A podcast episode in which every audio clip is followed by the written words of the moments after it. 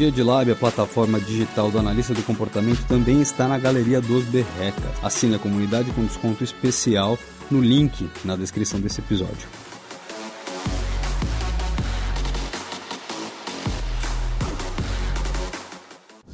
Fala, Berrecas, tudo bem? Para quem ainda não me conhece, eu sou Lara, terapeuta ocupacional, estudante de psicologia, e hoje estamos aqui para mais um episódio do nosso podcast. Hoje a gente tem um profissional aqui que é referência no Brasil e no mundo na área de suicidologia, e é um prazer estar com ele aqui. Aqui ao meu lado tenho meu querido amigo Pedro Quaresma. Bom dia, boa tarde, boa noite a todos vocês que estão ouvindo aqui o nosso podcast. E obrigado pela audiência e eu quero agradecer também a participação o Thiago Zorté, que tem uma agenda bastante apertada e você deu um espacinho para conversar aqui com a gente sobre esse assunto tão importante. Fala Berrecas, aqui é Pedro Quaresma da Dia de Lab. Estou aqui com o pessoal do canal dos Berrecas para te dar de presente mais um episódio do Berrecas Cast, um podcast cheio de humor e informação para você que quer aprender muito sobre o comportamento humano.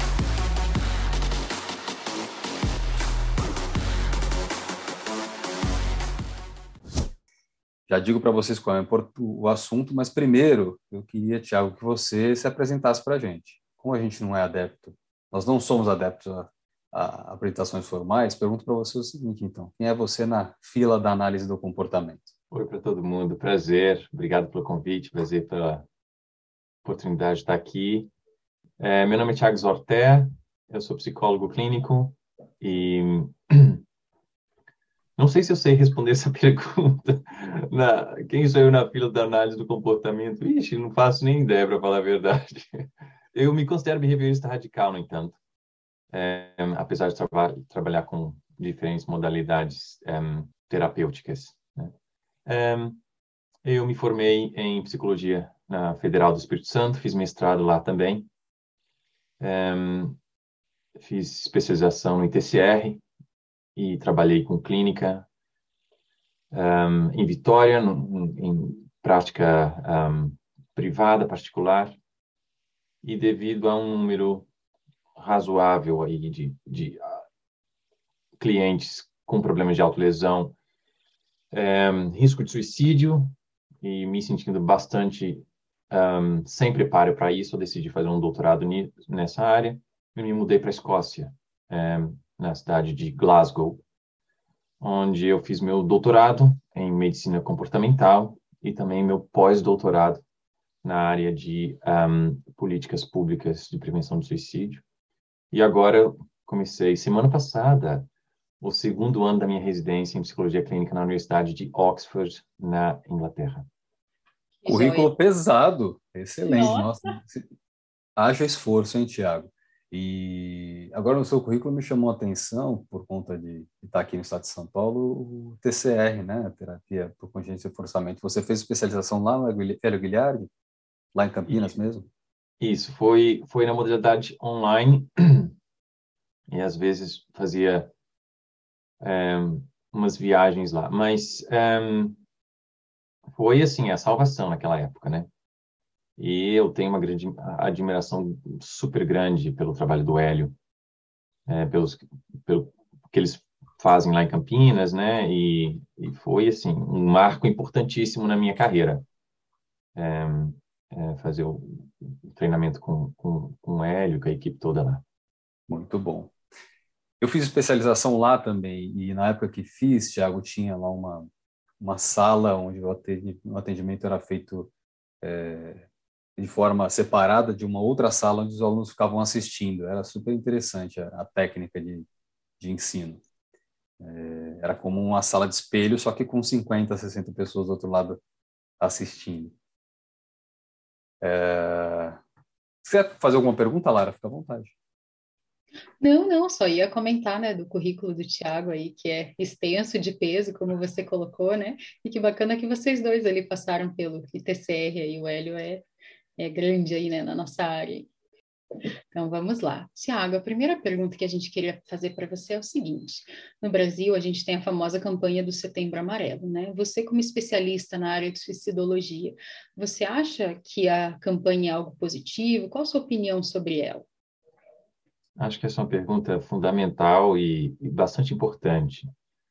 Um, o uso de campanhas, não só no Brasil, mas no mundo, né, tem crescido bastante, e eu acho que essa é uma coisa muito positiva, no sentido de desestigmatizar ou desmistificar o tema.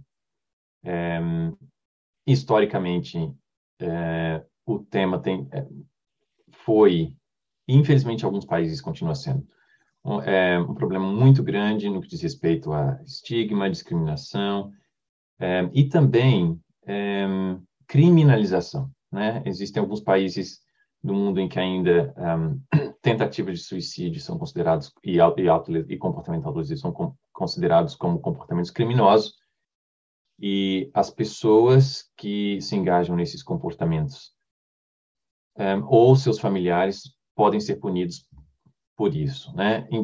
Então existem, acho que as campanhas têm um, um, um papel crucial, importantíssimo um, em desestigmatizar, de, descriminalizar o tema, um, o fenômeno, mas também um, ajudar a meio que criar um, um processo de, de, advocacia por, por melhores sistemas de cuidado, de saúde, de saúde mental, de acesso a serviços de saúde mental.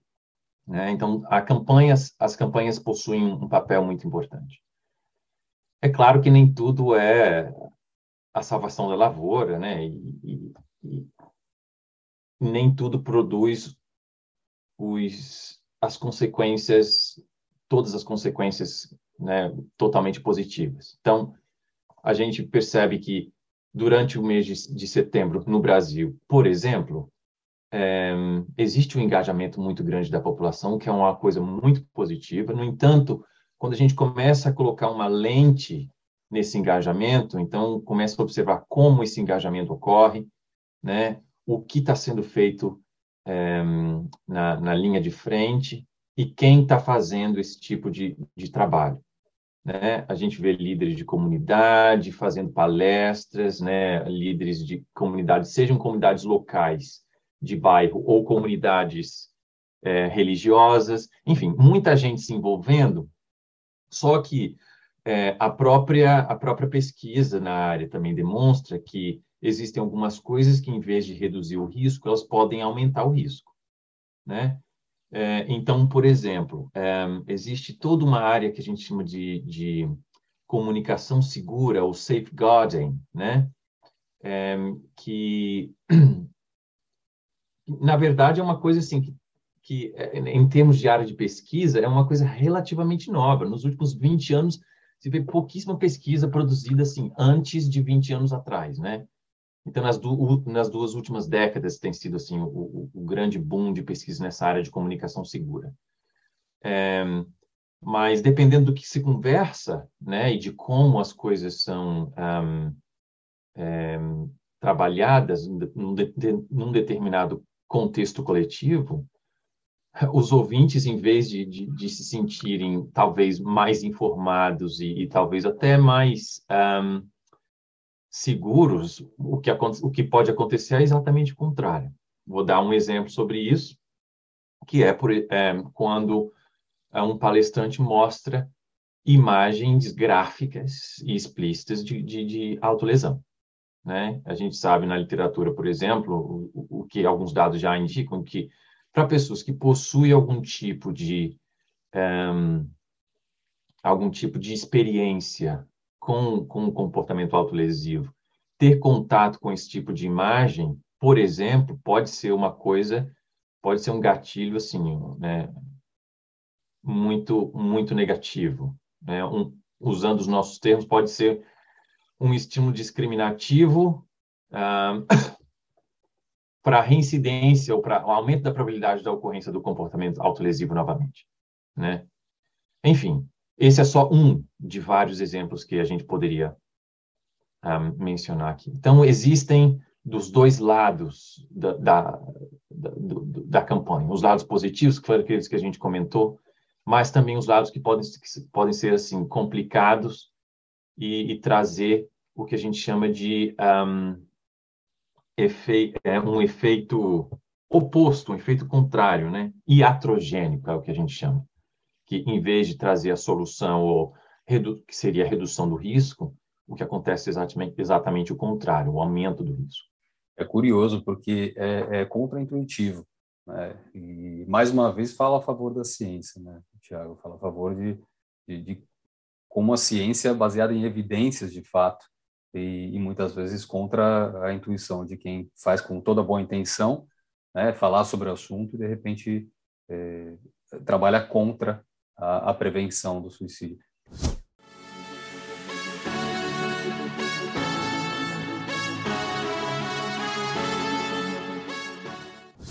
E dizer, nós sabemos que as pesquisas nos últimos anos vêm aumentando muito. É, e, apesar disso, alguns números continuam aumentando, em especial na região das Américas, segundo a OPAS, um dado de 2021. É, tem, tem alguma é, extrapolação que você possa fazer a respeito disso, para pensar sobre o porquê do aumento do número de suicídios? Essa é uma pergunta quase que impossível de ser respondida, para ser bastante honesto com vocês. Assim, né? Quando a gente, se a gente coloca uma lente científica sobre o fenômeno, é, esse é um, esse é um essa é uma pergunta muito difícil de ser respondida por uma, sé uma série de, de, de, questões. A primeira delas diz respeito à complexidade do fenômeno. É, é muito difícil mesmo sab saber ou mapear em termos causais o que está associado à, à, à, própria incidência né, do, do, do comportamento autolesivo, do comportamento suicida, e aí, se a gente pensa em termos de óbitos, do próprio número de óbitos por suicídio, né? Por ser um fenômeno muito difícil de ser explicado é, do ponto de vista científico, ele também fica difícil de ser prevenido. É, e aí a gente sabe que explicação e prevenção andam meio que de mãos dadas nessa história, né? É, uma das Tiago, é, fazer um comentário. É interessante. É, com analistas do comportamento, a gente tende a pensar nos três níveis de seleção. Uhum. Né, e, e em, em, como cada um deles poderia tentar fazer uma explicação. E aí eu, eu, eu sempre que penso em suicídio, lembro da, das comunidades pré-hispânicas, das, das é, comunidades não, da, das civilizações pré-hispânicas, que, que tinham na, como, como parte da cultural o, a execução de alguns membros, é, com a promessa de que esses membros alcançariam um lugar maior fora da Terra. Né? Então, eles disputavam, em alguns momentos, tinham jogos em que o vencedor era é, premiado com a execução. Então, é, dá para pensar um pouco em como a cultura pode, de alguma forma, levar o sujeito a, a tirar a própria vida. Eu queria só fazer esse comentário, porque é o que sempre vem à mente você pensa a respeito dessa questão cultural?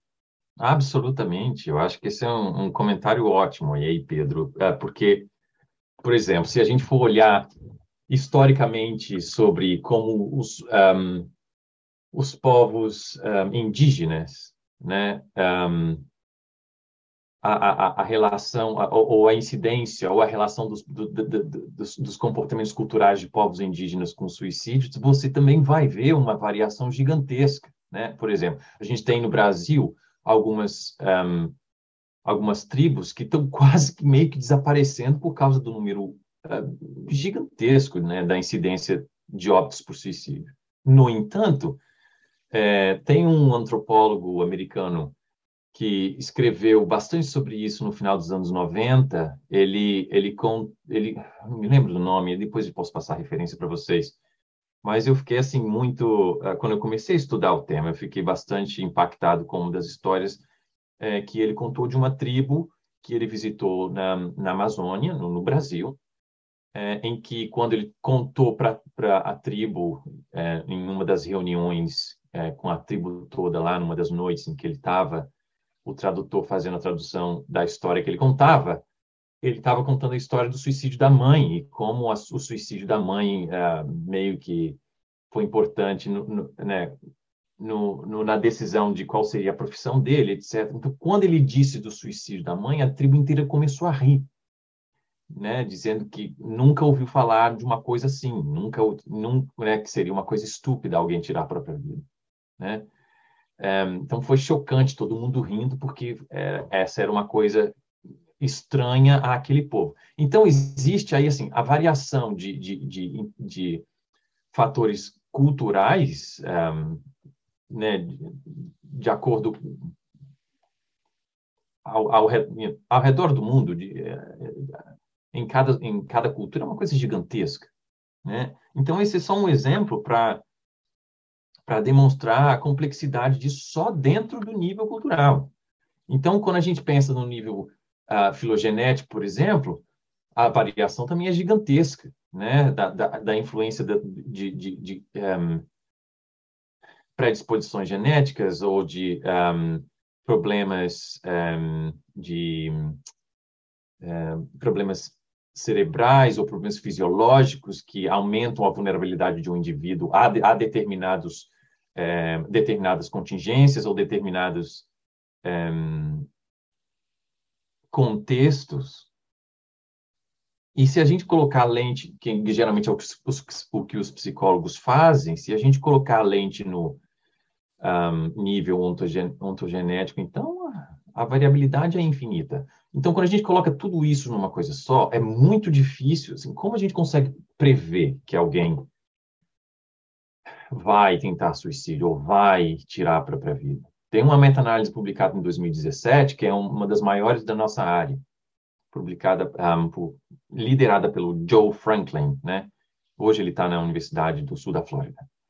Um, e o que, o que essa meta-análise encontrou foi o seguinte, que é a, a capacidade que nós temos hoje, com as informações que nós temos hoje, de prever algum tipo de comportamento suicida ou óbito por suicídio, é basicamente pegar uma moeda e jogar cara ou coroa. Né? Não é mais do que chance. A gente não sabe, a gente não consegue prever se alguém vai se engajar nesse comportamento ou não. Então, é difícil traçar um paralelo e até mesmo uma conexão entre os trabalhos de prevenção que têm sido feitos, as pesquisas que têm sido feitas e a redução do número de suicídios, por exemplo, ou a redução do número de um, comportamento suicida. Então, por isso que eu acho que é quase como uma... No momento em que nós estamos cientificamente falando, eu acho quase impossível responder essa pergunta. Né? Vamos cruzar os dedos aí para que no futuro a gente seja capaz de poder respondê-la. Né? Eu não sei se faz sentido. Sim? Total sentido, Tiago. Mas é uma coisa que a gente se questiona, né? A gente acha que a proporção de estudos, né, vai responder a essas perguntas, né? Ou vai surtir um resultado, e nem sempre, né? Justamente por isso que você aponta, né? Da multifatorialidade, da multicausalidade, né? Os níveis de seleção, acho que foi perfeita a sua colocação.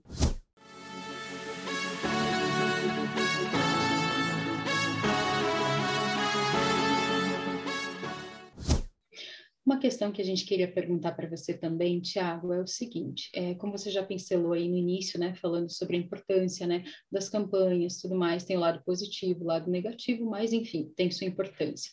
A gente sabe que o suicídio é um fenômeno, né, é, digamos assim, é um problema de saúde pública mundial, né? E falar em prevenção, então, se torna de fato importante. Nesse sentido, né, o que, que eu queria te perguntar? A gente sabe que alguns profissionais, alguns enlutados falam do peso que é falar sobre prevenção, no sentido de que eles se perguntam se é prevenível, onde foi que eu errei, por que, que eu não preveni, né? Eu acho que está muito linkado também com a pergunta que você acabou de nos responder. E eu queria então que você falasse para gente, né, o que, que você pode falar sobre essa questão, se ela esbarra realmente nessas questões complexas que você pontuou, se tem alguma outra coisa que você possa acrescentar?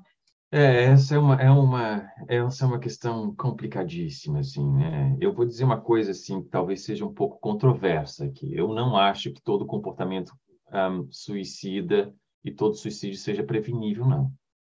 Um, eu acho que, um, pelo menos com base nas evidências que a gente tem até hoje, o que a gente consegue fazer é reduzir um, um determinado número uh, pensando em, em, certas intervenções. Um, agora, a ideia de que todo comportamento suicida é prevenível, de que todo suicídio é prevenível, eu acho que essa é uma, uma perspectiva um pouco ingênua. Um, quando a gente olha para um, um, um, fenômeno que é extremamente complexo de ser entendido um, e, e, de certa forma, prevenido. Assim, né? Um, há algumas, algumas semanas atrás, eu, eu dei uma, uma palestra para uma, uma instituição aqui em Londres sobre isso e foi para pessoas que trabalham no setor um, não, é, não governamental, né? Um, não sei se já ouviram falar dos Samaritans e outras um, outras obras de caridade, outros ONGs né, dessa área. Então, eu, fui, eu me convidaram para falar para eles e aí assim eu usei uma metáfora sobre assim como se for, como se como se a gente tivesse uma biblioteca né, de livros, né? Um, e essa biblioteca os livros representam as nossas experiências, né, as, as, experiências da nossa vida que a gente vai guardando ali, né, e evolutivamente esses livros tendem a ser livros um pouco mais negativos por, por, por uma questão de sobrevivência. E aí existe um milhão de estudos sobre isso, a gente pode conversar sobre isso num outro momento. Mas o que eu queria dizer é o seguinte, que vamos botar os livros negativos que a gente tem aí, carregando ao longo da história, a gente não consegue se livrar deles. Né? Em outras palavras, aqui, né, puxando a veia behaviorista, a gente não consegue desaprender o que a gente aprendeu.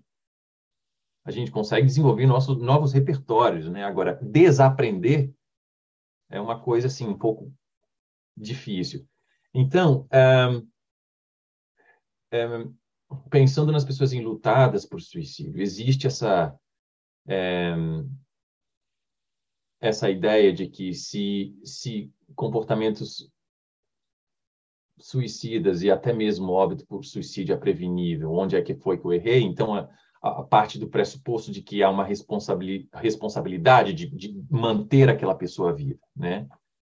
É, e que no, no, final das contas, e aí de novo, outro, outro ponto controverso, eu acho que nenhum de nós é responsável por manter ninguém vivo. Né? Eu acho que é, é, é até assim, um pouco é, audacioso demais né? Achar que a gente tem o controle de manter alguém vivo, o controle de determinar como alguém vai se comportar, como alguém vai se sentir, como alguém vai, de certa forma, tomar as decisões sobre suas próprias vidas, né? Eu entendo uh, esse, essa, esse questionamento como parte do processo de luto, claro, e aí isso precisa ser é, é, intervido, trabalhado, né, de uma maneira uh, bastante focada. Eu não estou falando dessa parte do, do, do, do luto, não. Né? Me refiro a, a, essa parte um pouco mais é, teórica e até mesmo de, de, de, de, compreensão de que variáveis, de certa forma, uh, podem ser controla controladas nesse, nesse fenômeno tão difícil.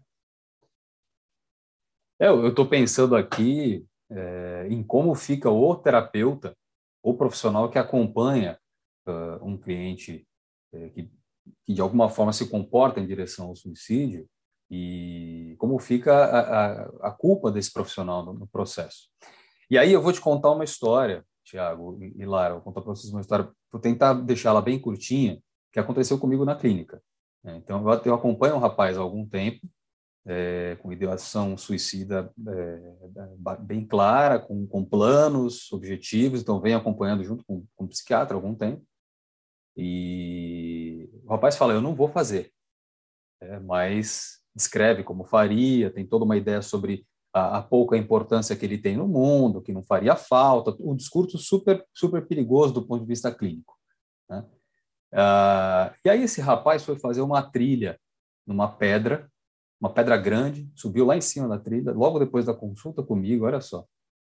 E estava super bem na consulta, foi fazer uma trilha. Ficou lá até o fim da tarde, contemplando o, o pôr do sol, bem, na volta, o rapaz escorregou, foi se ralando na pedra até que ele conseguiu segurar em uma árvore, segundo ele, um arbusto, que a cada vez que ele se mexia fazia um barulho de que ia sair dali de onde ele estava. E, e, a altura ali era, era uma altura é, é, fatal. Ele via o mar e as pedras lá embaixo. O que ele pôde fazer foi ligar para os bombeiros ali e, e, aguardar os bombeiros chegarem. Os bombeiros demoraram três horas, chegaram lá à noite. É, e depois desse episódio, ele diz que foi, ele descreve como uma experiência religiosa, a terapia mudou radicalmente. É, sujeito, esse, essa pessoa parou de falar sobre suicídio, começou a falar sobre a alegria de estar vivo, com aquela experiência de quase morte, como ele descreve, e, e, e começou a, e passou a, ter comportamentos é, pró-vida, né, em direção a, a, ficar bem, a fazer atividade física, a se alimentar melhor, é, é procurou de fato um emprego, começou a trabalhar. Então, foi algo que aconteceu que não, não, estava sob controle do terapeuta, mas alguma coisa aconteceu ali, e aí eu gostaria muito de ouvir teu comentário, se você tiver alguma coisa para comentar a respeito disso. Alguma coisa aconteceu ali que fez com que esse sujeito passasse a olhar para a vida de outra forma. Muito interessante, muito interessante mesmo, Pedro. É difícil dizer, né? Muito difícil, porque é possível que, talvez, claro, que a partir o, o, o cliente faz um faz faz sentido da experiência a partir da, da, dos recursos narrativos que ele possui, né? Agora, do ponto de vista um, científico, é, é, muito difícil dizer, né? Muito difícil dizer, porque onde é que ficam os, os onde é que fica a construção do e aí pensando bastante lá no trabalho do do Stephen Hayes, né, de, de, de, do the relational frame theory, né, como é que essas ligações se fazem ao, a todo o tempo a partir do comportamento verbal, né, e criam a ideia de sentido, né, do, do, do que é um, simbólico e como a vida acaba, né, tendo criando outros tipos de sentido durante essas experiências todas, né? E, eu, e, aí, e aí a questão, assim, que eu fico pensando é o que, em, em termo, em, em nível de níveis sociais ou de planejamento cultural, o que, que a gente pode fazer para que experiências, claro, essa, essa experiência que você mencionou foi bastante extrema, mas para que experiências em que é, novos sentidos sejam criados um, e, e, possam surgir, é, sejam, de certa forma, oportunizados. Né? Essa eu acho que talvez seja uma das, uma das perguntas assim bastante importantes que socialmente, e principalmente quando se pensa em, em campanhas, como a gente estava dizendo anteriormente, né? que tipo de, de, de conversas a gente pode criar para que possíveis novos sentidos possam ser desenvolvidos. É um negócio de um desafio gigantesco, assim, né? Um, mas eu acho que passa por aí. É, e, e, eu fico pensando muito nesse caso especificamente. Se esse sujeito tivesse caído, tivesse morrido, né, a família inteira, inclusive o terapeuta, teria certeza de que ele fez uma sessão com tranquilidade, se despediu, foi lá e pulou da pedra. Uhum. Você percebe? É, assim, a forma de interpretar o fenômeno já estaria totalmente errada. Né? Você tem, é, o que você fala é totalmente correto. Né, Lara? esse comentário do Pedro aí me fez pensar na, no outro lado também, o quanto que às vezes o suicídio também pode vir mascarado, né, de um acidente, algo nesse sentido, né? Então, assim, é muito complexo mesmo. E, assim, eu atuo no Serviço Público Federal aqui, né, Tiago, no Brasil, e eu sempre gosto muito de ver as questões de políticas públicas, né? O que eu queria te perguntar? Aqui, a gente tem o SINAM, que é o Sistema de Informação de Agravos de Notificação. Ele foi iniciado, né, implantação dele em 1998 e foi se estendendo de forma gradual aí no nosso território nacional, né? E qual que é o objetivo do SINAM? É possibilitar, então, o diagnóstico dinâmico, né, da ocorrência de eventos na população. E um dos elementos que faz parte, então, desse sistema é a ficha de notificação ou investigação individual de violência interpessoal, que é esse o nome que recebe o documento. No caso de tentativa de suicídio ou morte por suicídio, né, o preenchimento, inclusive, desse documento é compulsório e os profissionais de saúde têm, em média, 24 horas para preencher esse documento.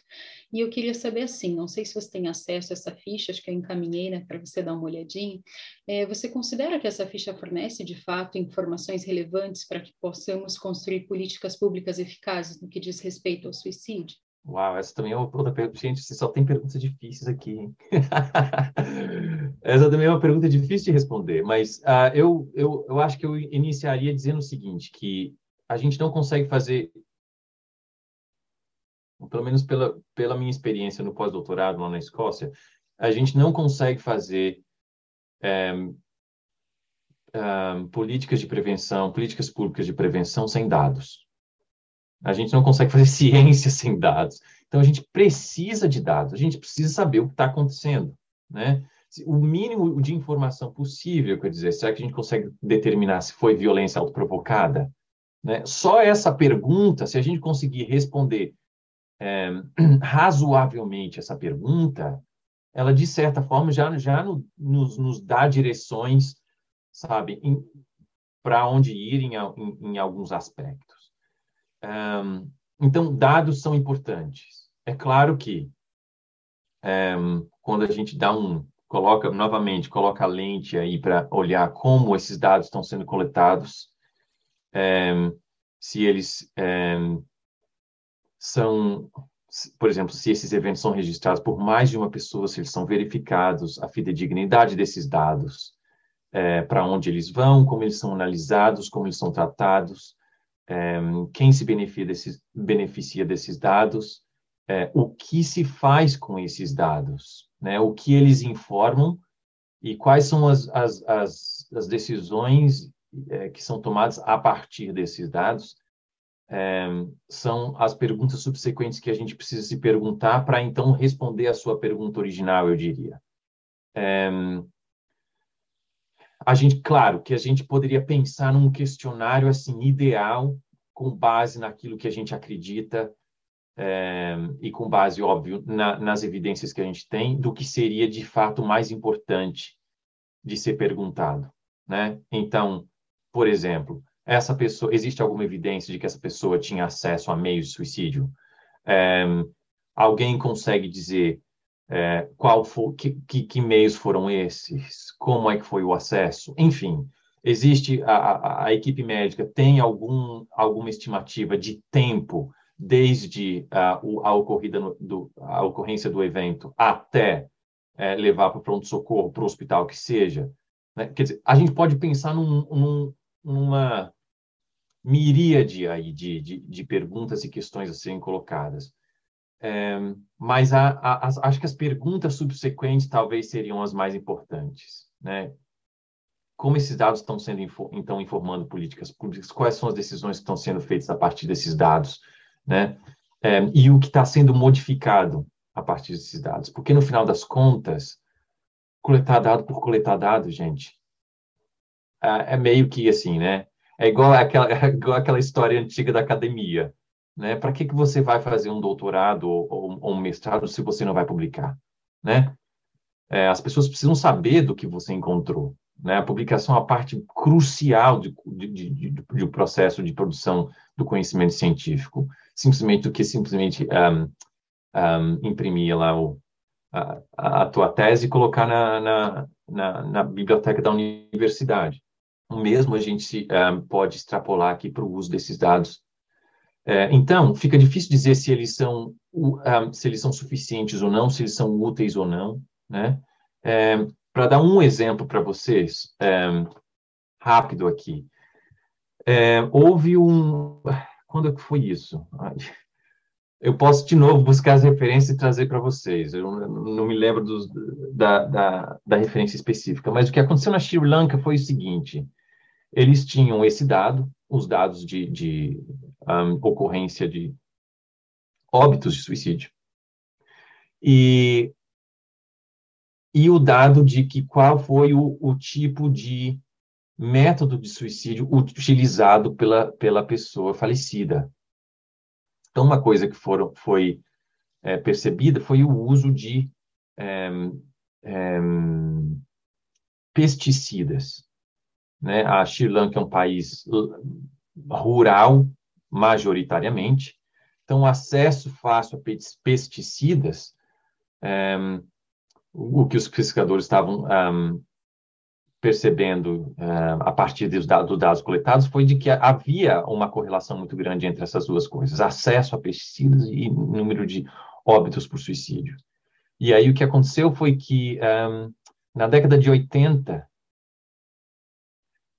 foi, foi ah, alguns pesquisadores britânicos, em, em, em, colaboração com, com pesquisadores lá da Sri Lanka, fizeram algumas, alguns ensaios clínicos randomizados, tentando bloquear o acesso a, a esses pesticidas. Como? Criando pequenos, um, pequenos, como se diz, armazéns em que uma pessoa ficaria com acesso à chave, só uma pessoa. né? E outra, as outras pessoas é, não teriam acesso tão, tão fácil assim. Qual foi o resultado? O resultado foi que essa intervenção não resultou em nenhuma diferença, nada mudou. Né? É claro que o porquê disso, outra, outros estudos paralelos vão, vão dizer, mas o estudo principal do ensaio clínico random, dos ensaios clínicos randomizados mostraram isso. E aí, então, é, é, o, o, os governantes decidiram simplesmente banir um determinado tipo de pesticida. Né? E aí, quando você olha para o gráfico, é uma coisa assim, meio que é impressionante a queda do, do, do número de suicídios logo após a, a implementação desse tipo de, de, de intervenção. Né? Então, veja só, estamos falando de dois dados só. Frequência de óbito e tipo de, de, de método utilizado. Né? E foi suficiente para fazer uma intervenção que teve um impacto gigantesco. Né? Então. E aí a tendência depois é, é que volte a subir com a utilização de outros métodos? Bom, essa é uma outra pergunta, né? Pode ser que sim, pode ser que não, né? É, e é difícil de responder, sabe por quê? É difícil de responder porque é, os elementos associados ao comportamento ah, suicidas variam tanto né? Então, por exemplo, a gente sabe que o melhor tipo de prevenção, de, é, de, de, de uh, intervenção de prevenção é, é, restrição a acesso de meios ao suicídio. Até, até o, o momento, o, em termos de dados científicos, restringir acesso a meios é o que previne mortes por suicídio. Tá? É, existe aí, aí, entra um pouco aquela frase da entra um pouco a frase da DBT é, que diz, talvez eu erre aqui, mas que diz é, o suicídio é uma solução definitiva para um problema temporário. Né? Uma ferramenta para que você use na clínica. Ou seja, se você tira a possibilidade do sujeito ser impulsivo e utilizar o um método disponível, a, chance de dele, dele, não não fazer, repensar e não fazer uma próxima oportunidade aumenta, imagino eu. É isso aí. Né? Então, quer dizer, você mencionou impulsividade aí, né? Impulsividade é, é considerada um dos fatores que a gente chama de fatores volitivos, que é faz, que, que contribui para que é, pessoas que já já estão é, vivenciando algum tipo de crise, que se aumenta a probabilidade de se engajar em um, uma tentativa de suicídio, por exemplo, né? E aí existem outras, e acesso a meios de suicídio é, é uma delas também. É, então, quer dizer, depende de tantas coisas, porque aí a gente precisaria saber, por exemplo, por exemplo, naquela população, qual é, sabe, o índice, vamos botar aí, de impulsividade é, da população, né? Como tendo como um desses elementos nessa transição de, de ideação para tentativa de suicídio. É uma coisa que a gente nunca vai saber. A gente pode ter alguma coisa, uma, uma, é, uma generalização de algum estudo ah, representativo, algo do tipo. Um, mas, enfim, os fatores são tão grandes. E aí, de novo, a gente poderia pegar essa ficha e colocar os fatores que a gente acredita que são os, os mais preditivos, mais importantes. Mas a, a pergunta é o que, que a gente vai fazer com esses dados. Né? A Sri Lanka, lá no, no, exemplo deles, mostraram que apenas com dois dados foi suficiente para eles fazerem uma, interven uma intervenção que teve um resultado muito bom. Né?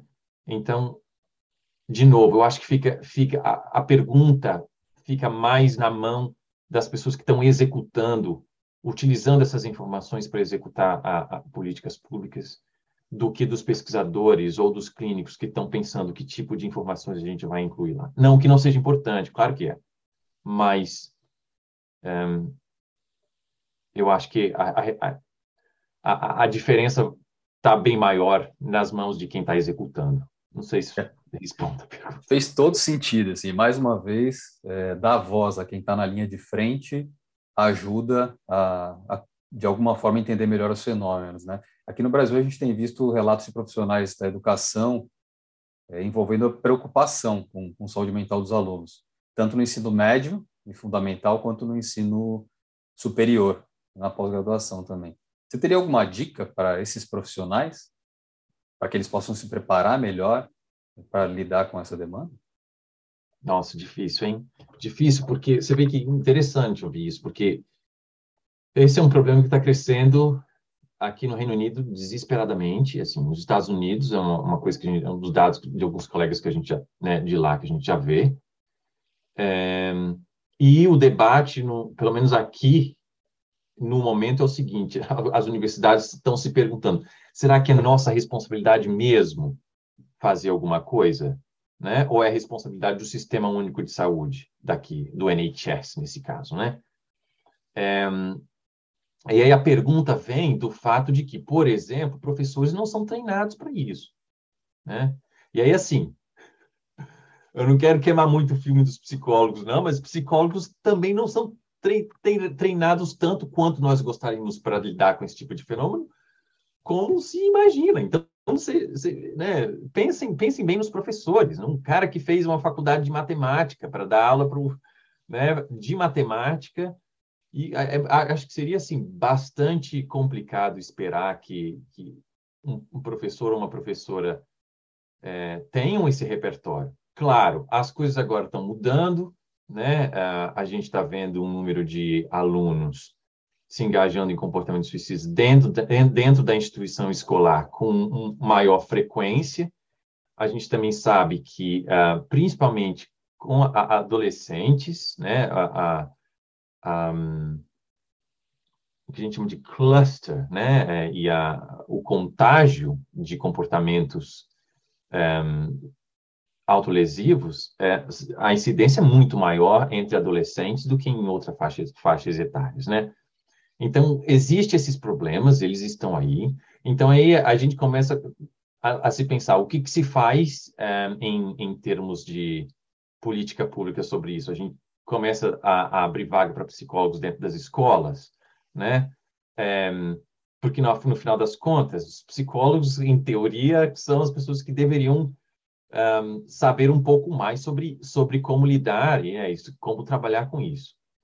É, então fica assim, eu, eu, eu realmente sinto, assim, eu fico com pena, sabe, dos profissionais da educação tendo que lidar por uma coisa por, por qual eles não foram treinados mesmo, né? é quase meio que pedir assim, é, sei lá, psicólogos para começarem a fazer é, cirurgia, sabe? Então, assim, é uma, é uma coisa muito complicada. É, talvez o que eu fico pensando é, é dicas ou sugestões. É, talvez a primeira seria é, reivindicar treinamento né, reivindicar ir para o Ministério da Educação ou para a Secretaria de Educação, é que seja municipal ou estadual, com educação continuada, né? treinamento continuado para esses profissionais, com, com, da mesma forma que a gente faz em psicologia, com role-playing, com tudo mais. Né? É, equipe de supervisão, é, talvez liderada por algum psicólogo dentro da instituição escolar. E uma outra coisa seria é, trabalho em rede. Eu, eu, eu, assim, tenho sérias dificuldades de um, confiar no trabalho de profissionais que trabalham isoladamente quando, quando estão trabalhando com esse tipo de população e esse tipo de problema, né? Eu, realmente, é uma coisa que não se pode trabalhar sozinho mesmo. É, então, assim, professores, é, profissionais de educação, em contato com, não sei, com o CAPS, né, da, do bairro ou do município, o, um, outros profissionais de saúde mental, postos de saúde, é, talvez até mesmo conselho tutelar. Enfim, um trabalho em rede é uma coisa assim primordial que, que nem sempre acontece. Por mais que a gente imagine que, que ocorra, né, acho que ocorre muito menos do que a gente gostaria e do que a gente imagina. Mas fica difícil, Pedro, dar assim é, dicas específicas sobre faça isso, não faça aquilo, ou né, bem complicado, é, principalmente se a gente for pensar, por exemplo, se eu fosse dar um curso é, para profissionais da educação superior, o, o, conteúdo seria bem diferente de um curso que eu, que eu daria para um, um, profissional, sabe, da, da educação um, do ensino médio, do ensino fundamental, né? É, porque a, a, as diferenças são muito grandes e, e uh, os fatores envolvendo cada uma dessas populações também é muito grande, né? Então, assim, eu, eu, eu eu tô tendo, eu não sei, eu tô tendo a impressão de que eu tô, não estou muito respondendo muito o que vocês estão me perguntando, não. Mas. Tiago, eu acho que você respondeu muito bem, porque a ideia dessa pergunta era provocação mesmo, no sentido de que as pessoas querem uma solução rápida para algo que é muito complexo.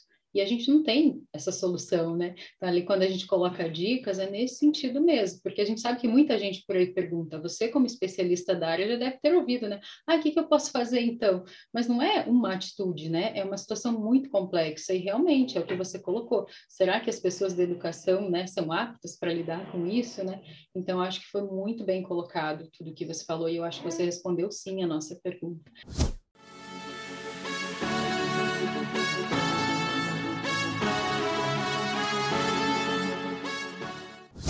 E dentro desse gancho aí da tua resposta, que você falou do trabalho em rede, que eu acho assim que é fundamental, né? Se é um problema complexo, a gente tem que sim, né, envolver o máximo de estruturas possíveis para dar conta dessa complexidade, né? E nesse sentido, assim, tem alguma coisa que a gente, enquanto sociedade, possa contribuir de forma efetiva em relação ao suicídio? Tem, tem. Um acho que foi uns dois anos atrás, a OMS publicou um, um, um guia. Eu não sei se ele foi traduzido para o português, mas se chama um, Live Life, que é um guia bem interessante para a implementação de políticas públicas, tanto em nível local quanto um, em nível, vamos botar, vamos botar, estadual, nacional, né? Um, sobre o que fazer e que tipo de, de um, ações é, de, são necessárias para a implementação. Então, assim, é um, é um como se fosse um template assim bastante é, gen, não genérico, mas adaptável, vamos colocar assim, né, para diferentes níveis. É, e aí eles listam com base e assim foi esse esse né, esses, esses, esses, esses guias foram produzidos em, em, em, consultoria também com pesquisadores da área, né, com clínicos e pessoas que estão trabalhando na área já há muito tempo. É, e envolve, assim, acho que são seis ou sete áreas, né, envolvendo é, monitoramento a partir da coleta de dados, né, como dessa ficha que você mencionou, é, identificação de áreas e locais né, em, em, que o problema acontece mais, é, que a gente chama de surveillance, né? É, e aí algumas implementações estruturais também.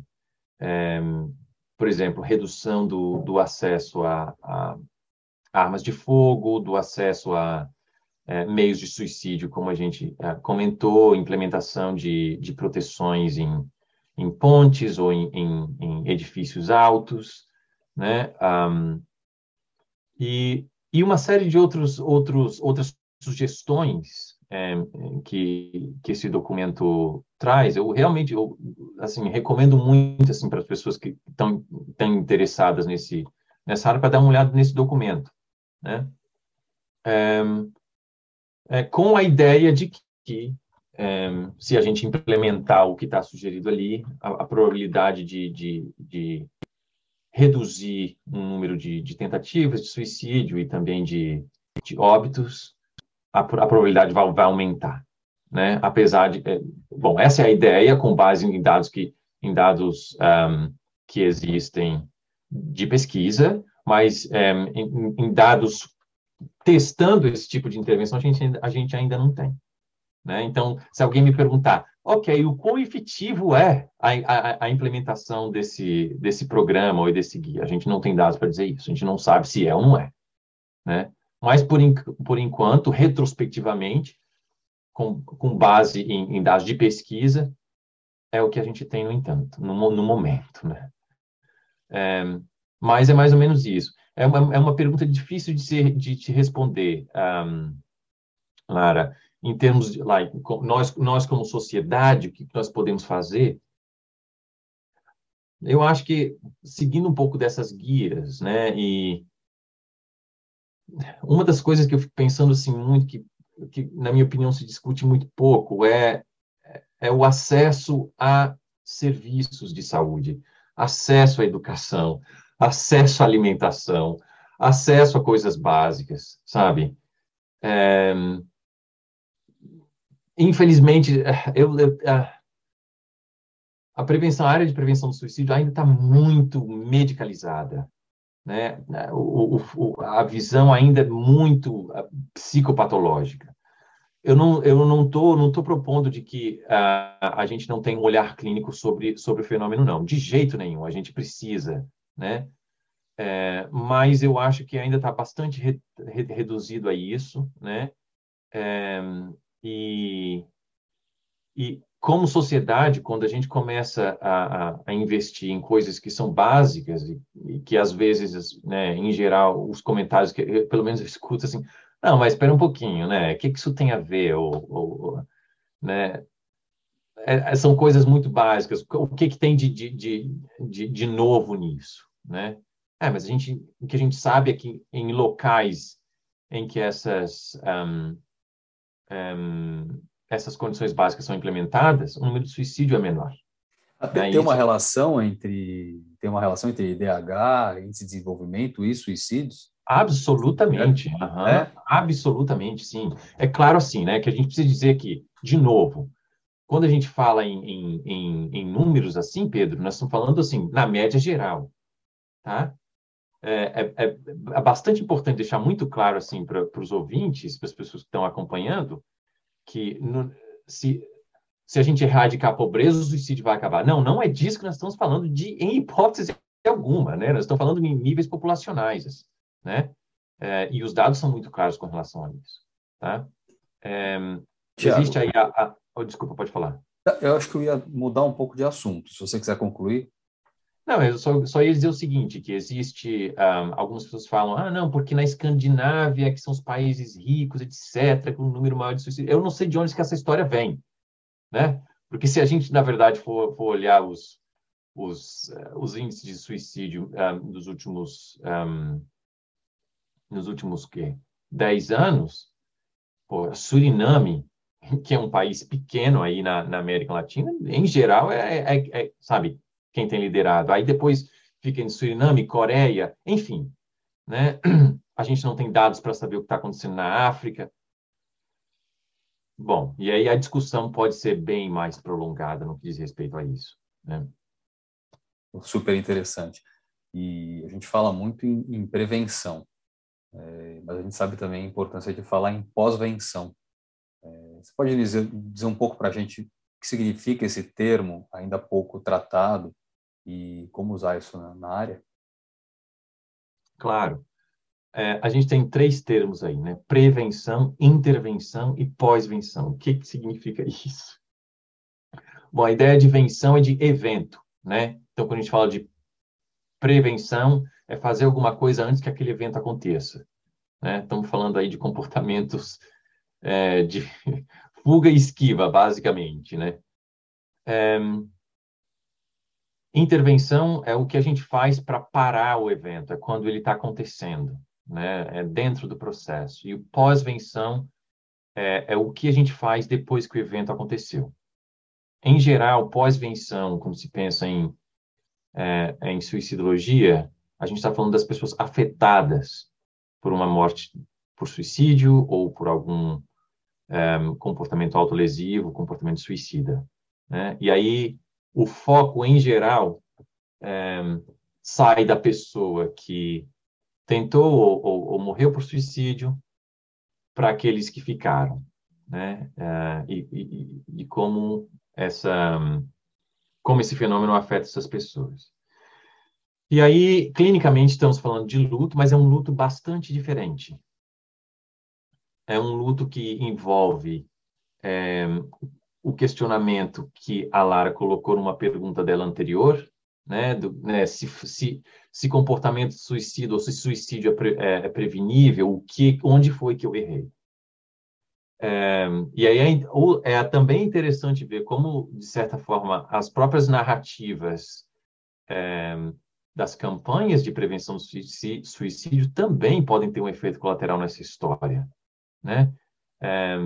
É, por isso, de novo, que a gente precisa tomar muito cuidado sobre como essas campanhas estão. Né? Esse é um outro exemplo aí de aumento do risco.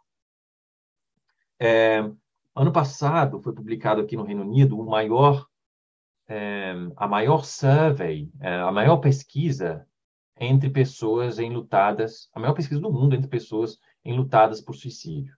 Né? Foi um, um número gigantesco de, de participantes, é, de pessoas que participaram aí. E os números foram assim bastante chocantes no que diz respeito a, a pessoas que nunca pensaram em suicídio e que, a, a, partir da perda de algum ente querido por suicídio, começaram então a desenvolver é, algum tipo de ideação suicida, né? É, e aí existe aí uma determinada porcentagem, uma pena que eu não tenho esses números aqui, aqui comigo, mas é, uma, porcentagem, uma porcentagem relativamente grande de pessoas que é, pensaram e, e, tentaram suicídio também logo após a perda de um ente querido.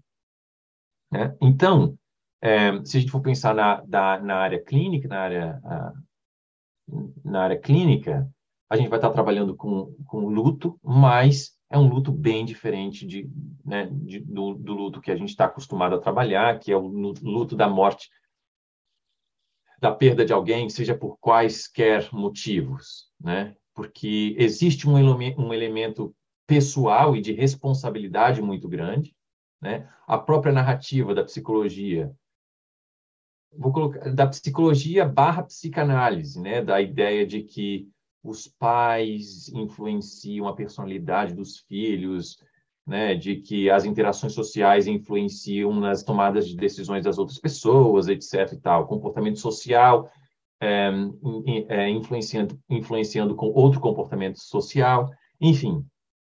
Essa, essa, essas relações todas, é, depois que uma pessoa é, morre por suicídio, é, são essas relações que podem gerar um, um, um, tipo bastante diferente de uh, luto, né? de responsabilização é, e de um, criação de algumas de, de questões existenciais muito complicadas, né? E que, de certa forma, podem, de verdade, colocar a, a vida de uma pessoa em risco, né? Tiago, essa uma hora passou voando, a conversa foi assim excelente, né? Não tinha como ser diferente, a gente já imaginava. Quero agradecer aqui em nome do canal dos Berrecas. Hoje o Luciano e o Lucas não puderam estar aqui com a gente, mas agradecer a tua disponibilidade, né? Você iniciou falando da sua agenda, da dificuldade que é, então, poxa vida, estamos muito assim lisonjeados pela sua presença aqui, por você ter aberto aí um espacinho na sua agenda. Muito obrigada. Você, como eu falei logo no início, é uma referência para todos nós, seja aqui no país, é uma referência mundial, inclusive na área de suicidologia, e a você os nossos elogios e agradecimentos. Quero abrir para você, caso queira deixar algumas palavrinhas finais, aí o Pedro vai encerrar para a gente. Poxa, eu que agradeço de coração, assim, pelo, pelo convite, me senti lisonjeado. Peço desculpas novamente pela dificuldade de conseguir algo na agenda, assim, mas agradeço muito, e aí, quem sabe, a gente também pode fazer um, outras colaborações futuras, mas eh, também agradeço também a quem assistiu, a quem ouviu aí, né, o podcast. Um, e a, acho que o meu desafio pro, pro talvez para o ano que vem e para os anos um, que estão a, a, vir, e é uma coisa que eu estou trabalhando pessoalmente, é tentar assim criar um pouco mais de tempo para poder ter uma conexão mais forte com meus colegas brasileiros, assim como vocês, eh, e tentar, assim, o máximo possível de trazer tudo que eu puder de informação eh, para os colegas do Brasil também. Então, é, é uma honra para mim. Eu quero deixar aí, assim, a minha gratidão grande para é, a vocês aí. E também pedir desculpa por não ter os dados precisamente. Depois eu posso passar a lista das coisas mais precisas para vocês aí um, compartilharem com quem tiver interesse. Obrigado mesmo. Nós é que agradecemos, Tiago, é, você contribuiu muito. Né? É, nós não precisamos de dados específicos, esse é um podcast aberto, não é uma aula, é, é uma, é quase uma, um, uma operação estabelecedora para que as pessoas busquem novas informações e, e, se capacitem ali enquanto estão no carro delas, no trânsito, enquanto estão fazendo uma atividade física ouvindo o nosso podcast. E fico feliz por você ter ficado lisonjeado por participar do podcast dos, dos canais dos Berrecas, né? A gente fica feliz, né? É, e fica aqui o convite para que você participe com a gente de alguma atividade na, atividade na dia de lado. ainda que não seja uma aula completa de três horas, de duas horas, pode ser participar de uma live, de, é, de, um, de um evento, um dia de debate, que seria super interessante que você pudesse participar. Fica o convite, depois a gente troca mensagens pelo, pelo WhatsApp. Um abraço para você, Tiago, um abraço para você, Lara, e até a próxima. E fiquem com a voz de veludo de Pedro Quaresma. Sim, infelizmente chegamos ao fim de mais um Berrecas Cast. Sempre ficamos muito felizes por ter você aqui conosco até o fim. Assine nosso podcast e dê uma nota para nós. Isso nos ajuda a fazer nosso conteúdo chegar a outras pessoas. Até o próximo Berrecas.